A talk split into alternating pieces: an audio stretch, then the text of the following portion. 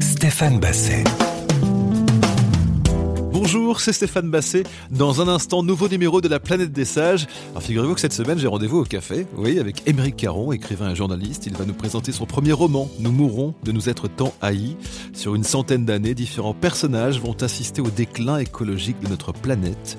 Le vrai se mêle à la fiction dans ce premier roman très réussi, qui met en lumière l'urgence de la conversion écologique. C'est depuis le café où Émeric Caron a ses habitudes qu'il va se confier. Il sera question de musique, de futur, de paternité et même de vie extraterrestre. À tout de suite. La planète des sages, Stéphane Basset. Émeric Caron, bonjour. Bonjour Stéphane. Merci de nous rejoindre dans la planète des sages. On va d'abord euh, parler du lieu parce que peut-être euh, l'entendez-vous, vous qui nous écoutez, il y a un, un- un fond sonore, un fond très agréable de bruit de café parce qu'ils sont ouverts. Où sommes-nous? On est dans un café euh, à un kilomètre de chez moi à peu près, euh, donc en banlieue parisienne. Et euh, c'est un endroit où je viens très très souvent, une espèce de QG, euh, QG amical. Et c'est intéressant d'ailleurs parce que c'est vraiment un lieu de lien social. Euh, surtout quand on vit à Paris ou dans les environs, se dire qu'on peut retrouver parfois des petites vies de village, c'est-à-dire tout à coup, euh, il y a une dizaine de personnes ici que je vois très très souvent qui sont des gens de, de- des rencontres de ce café, de ce lieu. Ce qui euh, nous fait plutôt penser à une vie, une vie d'antan, une vie euh, qu'on a de moins en moins, celle où on, on s'ouvre à la rencontre de quelqu'un dans un lieu qui initialement est fait quand même fait pour ça. Un café, c'est quand même le lieu où on discute, où on peut rencontrer.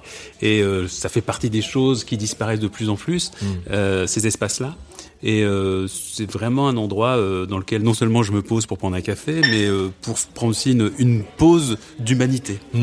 Euh, L'un de nos invités précédents, Bernard Werber, écrit carrément chaque matin dans le café près de chez lui, ce que je trouve assez incroyable parce que ça me paraît difficile de, raconter des histoires avec un, tel brouhaha, mais pourquoi pas. Euh, vous, c'est le cas aussi? Vous faites partie de ces gens qui peuvent écrire ailleurs? Ça m'arrive d'écrire ailleurs quand les circonstances euh, m'y amènent.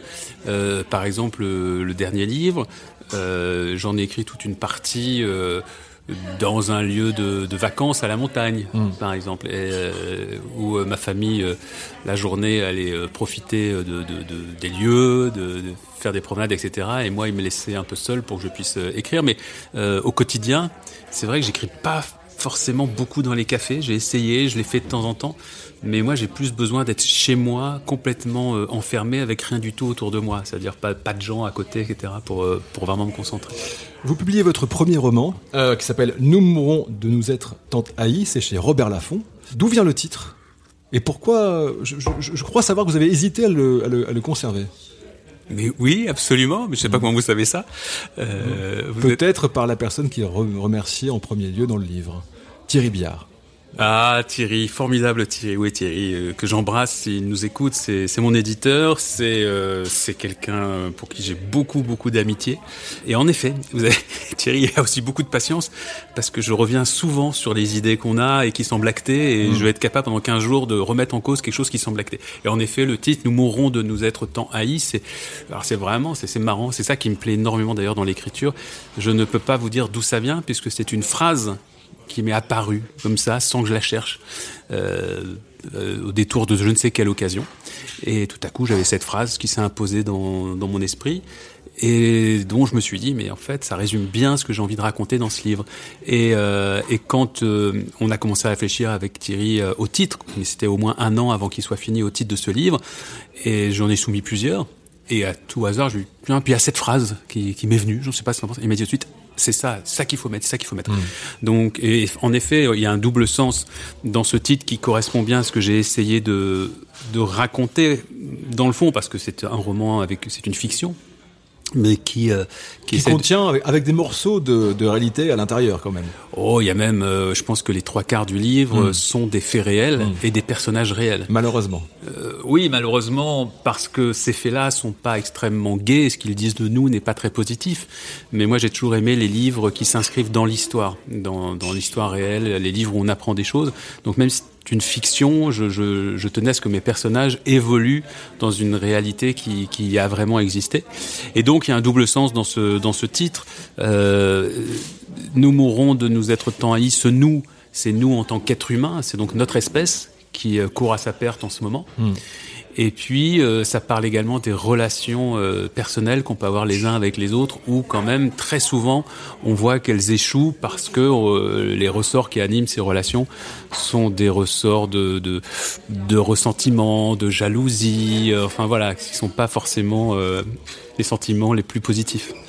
On va continuer à parler de ce livre et de bien d'autres choses encore dans le café de Émeric Caron. Enfin, c'est pas le vôtre, mais en tout cas, c'est votre préféré. Dans un instant sur RZN Radio, à tout de suite.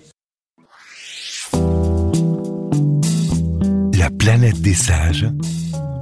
Stéphane Basset. Émeric Caron est avec nous, c'est La planète des sages sur RZN Radio. Premier roman, Nous mourrons de nous être tant haïs chez Robert Laffont. Vous nous promettez un avenir radieux. Hein. J'ai vu que c'est la fille hein, de euh, Kardashian et euh, Kanye West qui devient présidente des États-Unis. Oui, absolument. Bah oui, c'est parce que ce livre. Le pire, c'est que ça paraît tout à fait probable. C'est ça qui est le pire, c'est-à-dire que quand on l'écrit, on rigole.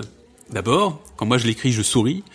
Et ensuite, euh, et ceux qui le lisent aussi, j'ai eu beaucoup de, remarques sur ce passage-là. C'est trop drôle d'imaginer que, à un moment, j'avais même imaginé que c'était Kim Kardashian elle-même qui devenait présidente, et puis ça n'allait pas dans la chronologie. Non. Et donc, je me dis, ce serait encore plus drôle que ce soit son, sa fille qui existe, hein, qui est née. C'est un personnage réel. Euh, parce que le livre, juste faut peut-être expliquer pour ceux qui nous écoutent, hein, c'est un livre qui se déroule sur une centaine d'années euh, qui commence dans les années 50, donc les années 1950, et qui s'achève dans les années 2050, en 2054 précisément. Donc on a toute une partie du livre, les trois quarts du livre à peu près, qui euh, plonge nos personnages dans une réalité que nous avons connue, une réalité historique, euh, avec des événements réels, hein, que ce soit, euh, euh je sais pas, le combat euh, contre le nucléaire en France, que ce soit le, le, le, moment où nous accueillons le chat d'Iran, parce que j'explore plusieurs événements. Challenger, un moment. Oui, l'explosion de Challenger. Donc voilà, nos, nos personnages sont plongés dans une situation qu'on a qu'on a vécu, qu'on a connu. Et puis il y a effectivement la fin du livre qui est une partie d'anticipation où mmh. j'imagine ce qui nous attend si nous continuons avec les mêmes logiques. Et c'est vrai qu'à un moment, j'imagine qu'aux États-Unis, euh, vu la tournure que tout cela prend, euh, c'est pas du tout impossible que que, que, que, que, cette, la fille d'une vedette de la télé-réalité euh, devienne présidente des États-Unis. On a bien eu Trump, donc maintenant on, est prêt à tout. Exactement. Il y a, il y a autre chose euh, que j'ai noté dans, dans ce que vous avez imaginé qui est très intéressant, c'est le le Shakespeare qui est assez horrible. Euh, vous avez vraiment très bien lu le livre. Oui, en fait, mon c'est une narratrice hein, qui, qui, écrit ce livre, donc c'est une plume féminine, ce qui m'intéressait aussi d'ailleurs de, d'écrire dans la tête d'une femme. Euh, et en effet, elle explique à un moment son processus d'écriture. En effet, j'imagine que dans quelques années, on n'écrira plus les livres comme aujourd'hui, c'est-à-dire en se mettant comme un artisan derrière son ordinateur. J'imagine que dans quelques années, c'est un ordinateur qui le fera. Euh, tout comme aujourd'hui, on peut faire de la musique comme ça. C'est quand même, c'est, sidérant. Voilà, on reparle de cette passion commune. Oui, puis il y a un duo, un moment entre Paul McCartney et euh, ah, Lipa, ou Nirvana et Dua Lipa, je crois. Oui, je dis à un moment, l'un de mes personnages vient de, télécharger le dernier album de Nirvana. On est en 2050. Pourquoi Nirvana? Bah, Tout simplement parce que, bien évidemment, on aura la technologie pour avoir la voix euh, du chanteur. Et, on aura tout ça. On pourra isoler, on pourra, on pourra demander à la machine de jouer exactement comme, euh, comme Dave Grohl à la batterie, on pourra, euh, comme Kurt Cobain à la guitare, on aura la voix, on aura tout. Et du coup, on pourra tout créer. On, pourra, on aura un logiciel qui forcément va analyser sur les albums qui ont réellement existé quelles étaient les caractéristiques de composition, etc. Et qui va nous proposer de ça. Et donc, on pourra faire des duos virtuels. Je disais effectivement avec du Alipa, avec n'importe qui.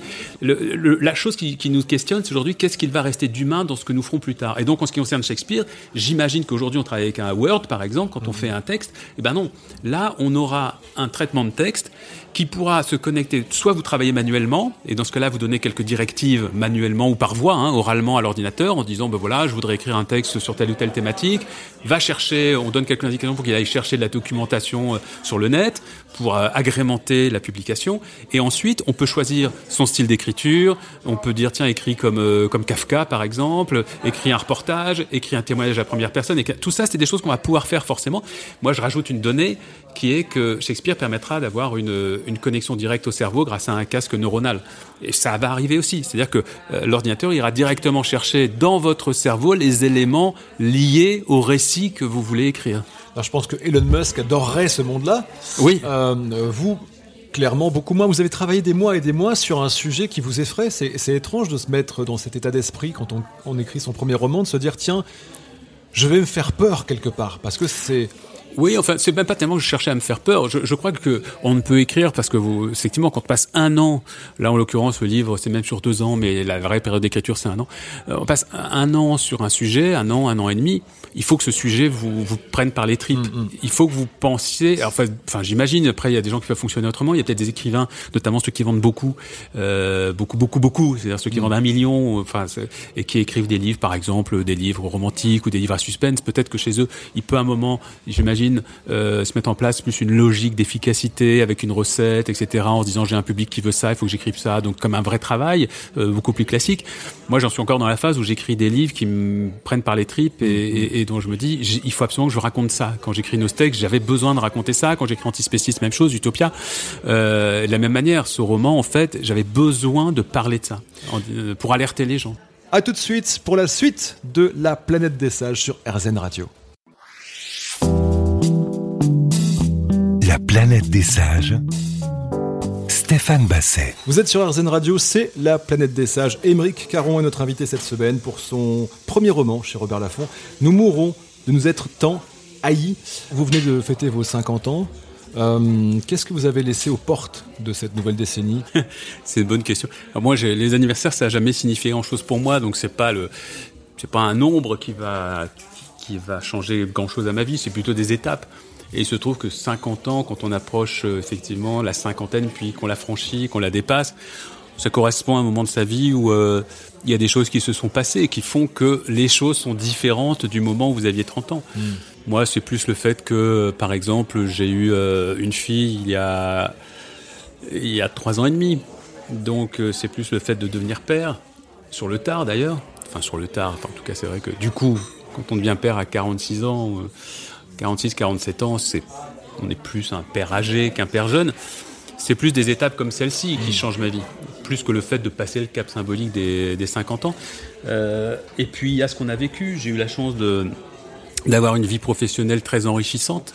Enfin voilà, j'ai j'ai eu la chance de me nourrir de choses très diverses et ces choses, en effet, cette multiplication des expériences vous transforme. C'est ça qui vous transforme plus que le cap des 50 ans qui est symbolique. Euh, Papa était euh, enseignant, maman infirmière.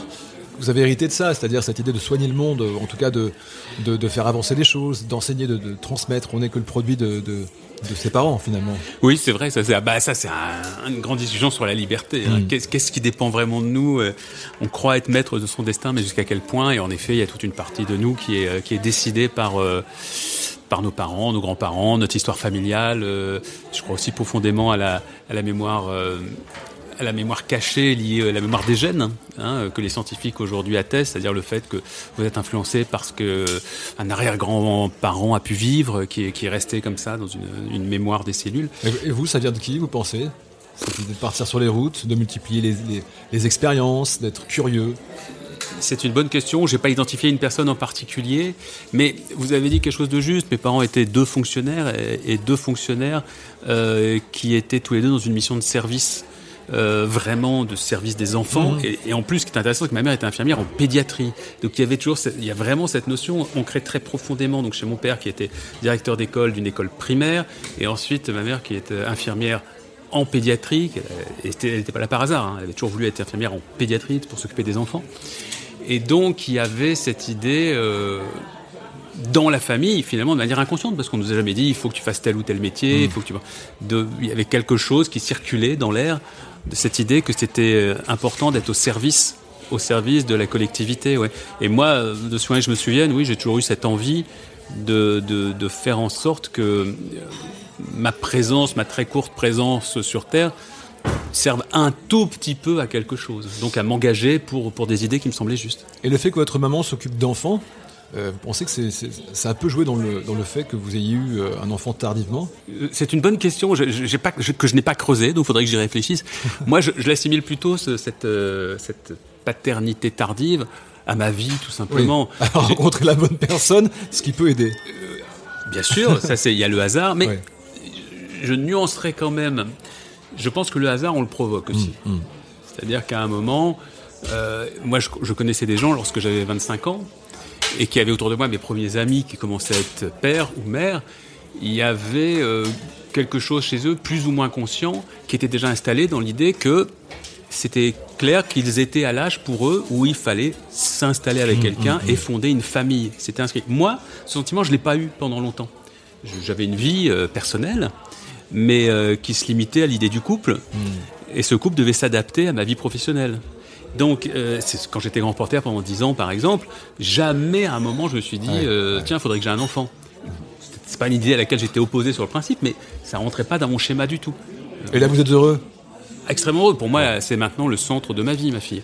Mais parce que je pense aussi, et c'est peut-être fait partie, je pense, des, thématiques, je pense, de votre émission qui, qui, justement s'interroge sur euh, comment on se positionne dans une existence, quels sont les, comment on fait les choix qu'on fait, etc.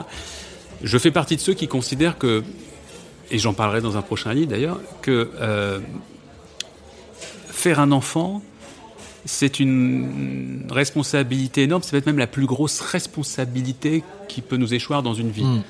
Et que il ne faudrait, dans l'idéal, faire des enfants que lorsqu'on est prêt psychologiquement. Moi, je pense que très longtemps, je n'étais pas prêt. Euh, jusqu'à l'âge de 40 ans au moins. Je pense que c'est un service que j'ai rendu aux enfants que je n'ai pas eu. Euh, donc il y, y, a ça. Et puis il y a la disponibilité. Donc ça pouvait aussi euh, arriver qu'à un moment de ma vie où j'aurais considéré que le boulot pouvait passer derrière, ou en tout cas que je pouvais adapter mon boulot. Par exemple, j'écris, l'essentiel de mon temps aujourd'hui c'est écrire. C'est très bien, parce que je peux adapter mon temps au fait d'avoir un enfant. On se retrouve dans un instant depuis le café où Émeric Caron aime bien boire son petit café. Ce qui me paraît logique. À tout de suite. La planète des sages. Stéphane Basset. Vous êtes sur Arzen Radio, c'est la planète des sages avec Émeric Caron, j'ai envie de dire en live pratiquement, parce que euh, nous sommes dans un café, je le rappelle, c'est pour cette raison que vous entendez ce petit euh, bruit derrière. Vous êtes vegan, euh, depuis combien de temps d'ailleurs? Alors, je suis végétarien depuis l'âge de, de, complètement végétarien depuis l'âge de 20 ans, parce que mhm. j'ai arrêté, j'ai diminué ma consommation de viande depuis l'âge de, de, 12 ans. Entre 12 et 20 ans, euh, j'ai mangé de moins en moins de viande, puisque j'ai pris vraiment conscience de, de que, que, manger des, des, animaux posait un problème vers l'âge de 12 ans à peu mhm. près. Ensuite, à 20 ans, j'ai complètement arrêté la viande, mais j'ai continué les produits laitiers euh, jusqu'à l'âge de, de, de, oui, 40 ans, où là j'ai commencé vraiment à diminuer beaucoup les produits laitiers, puis vegan depuis, euh, depuis 5-6 ans à peu près, 7 ans, 5-6 ans. Il y a des formes de sagesse, pour le coup, pour en revenir au titre de l'émission, quand on regarde la réalité des choses, de se dire, il ne faut plus manger de viande, ou en manger beaucoup moins. Comment vous vivez cette différence et est-ce qu'avec les années, vous avez le sentiment que là, il y a des progrès qui ont été faits? Ouais, c'est c'est assez incroyable parce que j'ai écrit un livre qui s'appelait euh, qui s'appelle toujours d'ailleurs Nostek qui est sorti en 2013 mais dont j'avais eu l'idée vers 2008. Et c'est ce livre raconte que d'une part, c'est une espèce de coming out mm, mm. sur le fait qu'à l'époque, j'étais encore que végétarien mais j'étais déjà végétarien et euh, cette idée était de raconter un peu mon parcours, mais surtout c'était euh, cette idée, en effet, de, de, de, dire qu'un jour on mangerait plus de viande du tout, et j'expliquais pourquoi, euh, que ce soit en raison de du poids que la consommation de viande fait peser sur l'environnement, sur la santé, mais aussi en raison du, du fardeau éthique que, qui, qui comment dirais-je qui entoure la consommation de viande. Et je m'interroge en effet sur les droits des animaux, sur le rapport qu'on a, sur le fait qu'on leur ôte la vie euh, sans raison, et ainsi de suite. Bon, et quand moi j'ai voulu écrire là-dessus, sur ce sujet auquel j'étais sensibilisé d'un point de vue purement journalistique, et initialement, mais parce que je le connaissais bien en étant végétarien moi-même depuis beaucoup de temps, je me souviens, on était en 2008-2009, et au départ, je voulais faire un documentaire, puisque j'étais encore en télé à l'époque, et je me souviens que les gens des boîtes de prod se foutaient de ma gueule quand j'allais leur raconter ça. C'était végétarien et ça ricanait. Mm. Finalement, j'ai eu l'occasion d'en faire un livre, donc le, doc, ça n'a jamais eu lieu, mais en sortant ce livre, là encore, les gens étaient très étonnés, comment un végétarien Et je me souviens très bien qu'à l'époque, il n'y avait pas de, de personnes publiques qui racontaient euh, qu'elle était végétarienne. En tout cas, très très peu. Il y a peut-être Ariel Dombal à l'époque, mais qui n'en parlait pas spécialement. C'était très rare. Autant dans les pays anglo-saxons, ça existait déjà depuis une dizaine d'années, autant en France, chez nous, c'était euh, c'était une incongruité absolue. Mm. Et quand j'ai écrit ce livre, j'ai constaté, parce que j'ai énormément de retours de lecteurs, des gens qui disent Ah merci, merci, enfin, hmm. ça y est, on a quelqu'un qui publiquement ose parler de son végétarisme. On avait vraiment l'impression d'une maladie honteuse quasiment. Et je racontais dans ce livre que moi, pendant des années, euh, je, un, ça a commencé quand, quand entre 20 et 30 ans, je n'osais pas dire que j'étais végétarien. Je ne le disais pas à des amis parce que il y avait la petite moquerie, le petit sourire, le, tout ça. Et euh, ensuite, entre 30 et 40, j'ai commencé à le dire vraiment de manière plus tout simplement parce que j'étais obligé dans la mesure où quand j'étais invité chez quelqu'un et que je mangeais pas de viande, je m'étais rendu compte que ça servait à rien d'arriver et puis de laisser le machin en plan devant euh, le bout de viande, le poisson. Il valait mieux assumer avant, dire au fait ne préparez pas de viande, pas de poisson. Donc il y a eu ce truc où pendant longtemps je m'excusais d'être végétarien. Hmm. Je m'en excusais en disant je suis désolé d'être un problème pour vous, euh, mais je ne mangerai pas. Voilà, si vous ne faites rien pour moi, mais juste ne, ne me faites pas de viande. Ou euh, quand les gens venaient manger chez moi aussi, je ne leur préparais pas de viande et je justifiais. Je disais J'espère que, pardon de vous faire manger végétarien et tout. Bon. Et ce là où on voit qu'il y a une vraie évolution, c'est qu'aujourd'hui, ce rapport s'est inversé. Mmh. D'abord, très souvent maintenant, dans un groupe, euh, les végétariens sont majoritaires, dans un groupe de potes, d'amis, etc. Et puis, quand vous invitez quelqu'un, euh, etc., souvent, c'est maintenant, c'est celui qui mange de la viande qui s'excuse de mmh. manger de la viande. Tout à fait. Donc, c'est un truc extraordinaire. Moi, j'ai vu cette modification sur quelques années. Donc, oui, c'est la loi, malheureusement, a très très peu évolué, même si le gouvernement vient quand même de faire passer quelques avancées pour le, bien-être animal. Donc il y a encore beaucoup de choses qui, euh, qui restent à faire. Mais en tout cas, les mentalités ont beaucoup évolué. Émeric Caron est avec nous sur RZN Radio. On va parler dans un instant, on va reparler de votre livre Nous mourrons de nous être tant haïs chez Robert Laffont. À tout de suite.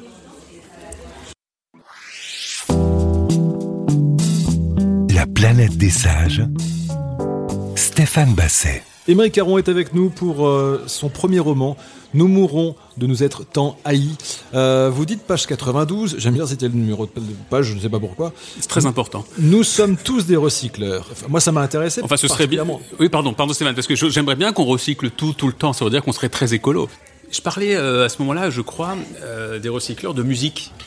Je pense que, que je, je parlais d'un groupe qui est sans doute l'un de mes groupes favoris, qui est euh, les Dire Straits. Et euh, je sais qu'on a, on a ça en commun, cette passion pour la musique. Et j'expliquais que nous sommes tous des recycleurs et des passeurs. Mais effectivement, c'était à la fin de ce chapitre sur Dire Straits. Parce que j'expliquais les influences de Mark Knopfler, je crois. Mm.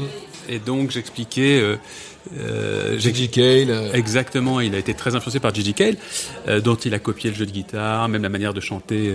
je parle de Mark Knopfler mais en y ajoutant quelque chose de très mmh, personnel, mmh, mmh. en y ajoutant d'autres influences. Et les musiques se nourrissent souvent d'autres musiques auxquelles, et d'ailleurs c'est un petit problème que je raconte à un autre moment du livre, c'est que je pense qu'on est dans un grand moment de, de, de, de vide dans la musique. C'est-à-dire je pense qu'elle n'invente plus rien depuis 20 euh, ou 30 ans. Alors pire que ça, euh, enfin en tout cas, l'un des personnages dit qu'à partir du moment où Oasis est arrivé, c'est le déclin de la musique et probablement le déclin de l'humanité.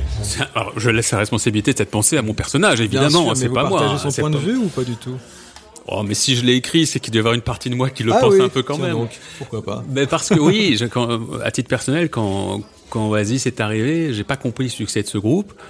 Qu'ils aient des chansons que je trouvais sympas, mais quand on avait en plus les frères Gallagher, euh, par provocation, hein, sans doute, qui disaient mm. que c'était le plus grand groupe du monde. Euh, mais c'est une blague, parce que quand on écoute les compos d'Oasis, à titre personnel, je les trouve sympathiques sans plus. Hmm. C'est un groupe qui marquera pas du tout la musique pour moi. Euh, on, parlait de recycleurs, pour le coup, là on est vraiment Absolument. dans, le recyclage. C'est avant ça, je veux dire, là on commence à être dans une phase... Alors des hommages, on a toujours eu, on peut faire des hommages.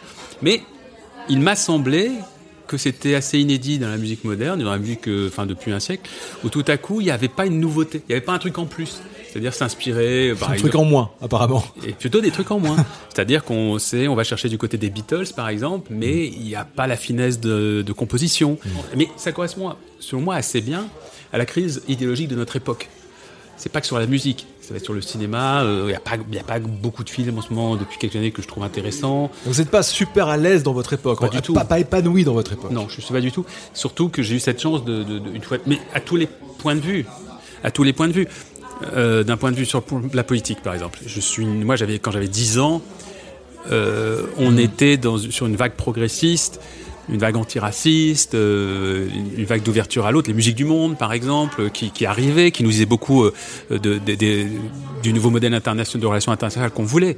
Quand on accueille, euh, comme en France mais à l'étranger, notamment par l'influence de Peter Gabriel, etc. Quand tout à coup, quand on a des Morikante et tout qui arrivent dans le top 50, c'est génial parce que tout à coup on a toutes ces couleurs qui disent, qui racontent notre monde qui est en train d'évoluer positivement dans une ouverture à l'autre, la solidarité. Bon, oui, je suis malheureux de cette époque-là, et c'est bizarre parce que à quel moment on devient un vieux con quoi C'est ça. et je, je me pose la question est-ce que ça y est, je suis devenu le vieux con qui trouve que c'était mieux avant? Alors c'est une grande question parce que euh, effectivement, est-ce que c'est moi qui suis plus fait pour mon époque? Mais Ouais. quand on aime tellement euh, la musique, dans le cas précis, on peut pas avoir totalement tort euh, parce que euh, on, on s'est construit un background, on a grandi, on, a- on, on- on entend, on écoute la musique. Oui, mais et, enfin voilà, moi, je conseille à tous ceux qui nous écoutent de si s'ils sont pas été très attentifs. Moi, je discute avec beaucoup de trentenaires qui connaissent pas en fait cette période. Ils, ils écoutent des trucs. C'est très intéressant parce que je, je discute avec des trentenaires un peu branchés, un peu intello et tout, qui m'envoient des titres parfois. Je dis mais c'est nul. Ils comprennent pas. Pour eux, ça, ça incarne quelque chose de très agréable, très frais, très machin. Et puis je dis mais non, mais euh, je- je réécoutais. euh, je, je- je vais leur balancer un, un- un- un- un morceau de Tok Tok, par exemple, euh, un, un It's My Life, par exemple. Je vais dire, écoute la ligne de basse, écoute la ligne de basse de It's My Life. Euh, et et c'est des choses qu'on entend plus aujourd'hui et, et qui, ne- qui ne sont plus mises en pratique aujourd'hui par les nos groupes, qui ne s'intéressent plus du tout en fait à ce qu'est la musique. Et euh, je pense pas que c'est être vieux con que de reconnaître qu'objectivement, les morceaux sont plus du tout composés de la même manière. Non, mais certains le penseront quand même. Eh ben qu'ils le pensent. Bon, pour écouter Talk Talk, tiens, c'est pas mal d'écouter euh, It's My Life par exemple. La planète des sages. Stéphane Basset. Vous êtes sur RZN Radio, Émeric Caron est avec nous pour parler euh, musique, mais pas que. On parle de son roman Nous mourrons de nous être tant haïs.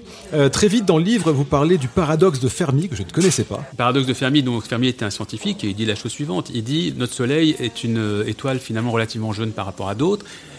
Il y a forcément, vu le nombre d'étoiles dans notre, euh, notre galaxie, il y a euh, forcément d'autres endroits où la vie a pu se développer. Ça, c'est- sûr et certain, statistiquement.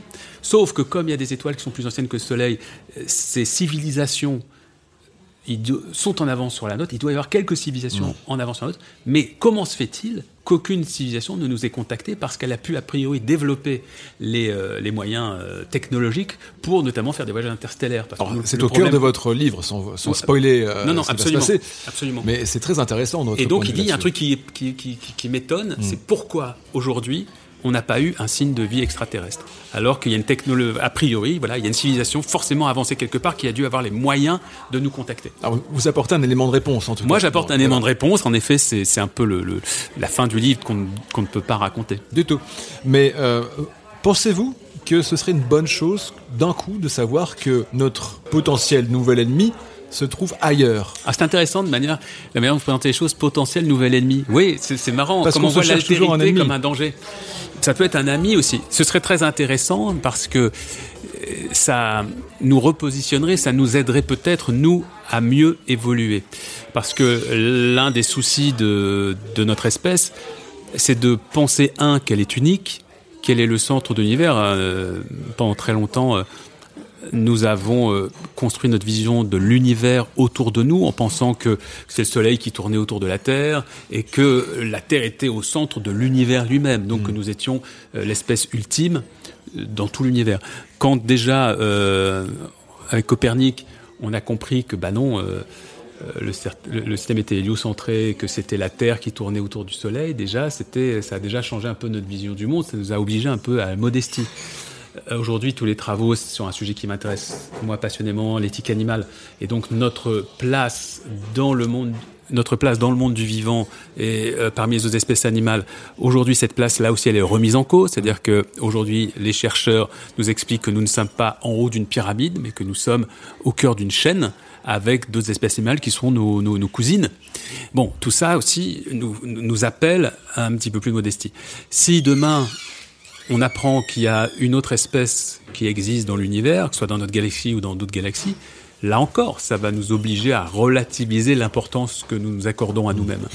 Et ça va peut-être aussi nous obliger à la solidarité, parce que vous dites, euh, ah, un potentiel ennemi, oui, c'est vrai, vous avez raison. Vu, surtout si elle a les mêmes euh, réflexes que nous, nous qui avons toujours détruit, euh, dès qu'un groupe d'humains allait quelque part, il y avait toujours quasiment en hostilité pour essayer de, de, de, capter soit le, la terre, soit les richesses, en n'hésitant pas à éliminer les populations euh, autochtones. Ça, c'est vraiment un réflexe de nos groupes. Alors, si effectivement on tombe sur une espèce qui a développé la, la, la, la même mentalité, en effet, on peut, on peut s'inquiéter. Mais si tout à coup, si tout à coup on découvre l'existence d'une nouvelle espèce, ça peut peut-être obliger les humains à mettre de côté leurs différences artificielles. C'est ce que je pense. C'est pour regrouper. Je me suis un peu voilà. dans ma question. C'est-à-dire que j'ai l'impression qu'un ennemi venu d'ailleurs.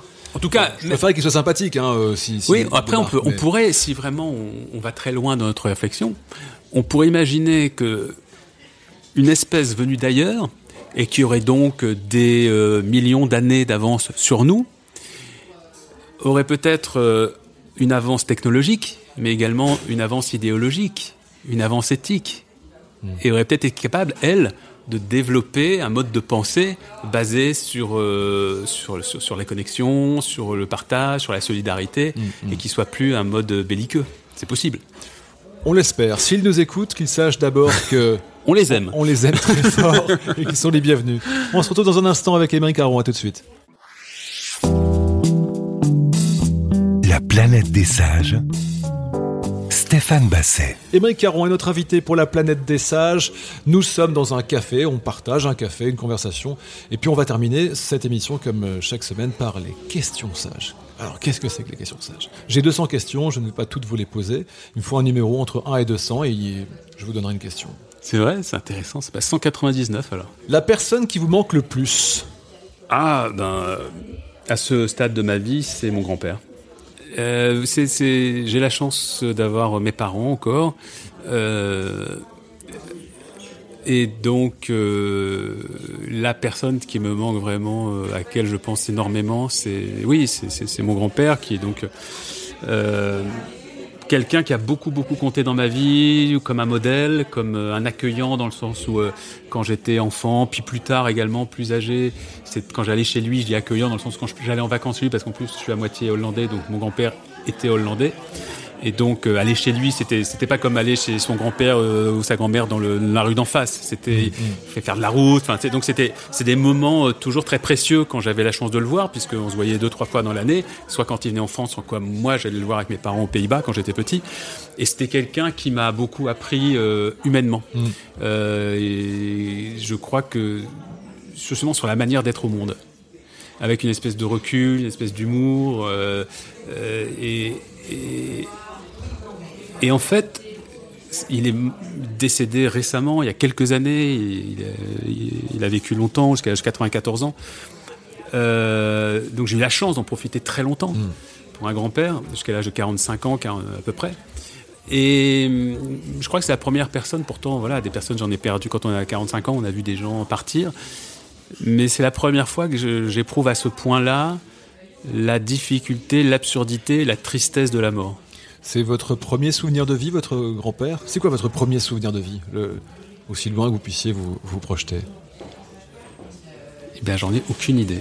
Non, c'est une très bonne question. Souvenir de vie, un souvenir d'enfant, en fait. Quelque chose qui me serait arrivé enfant.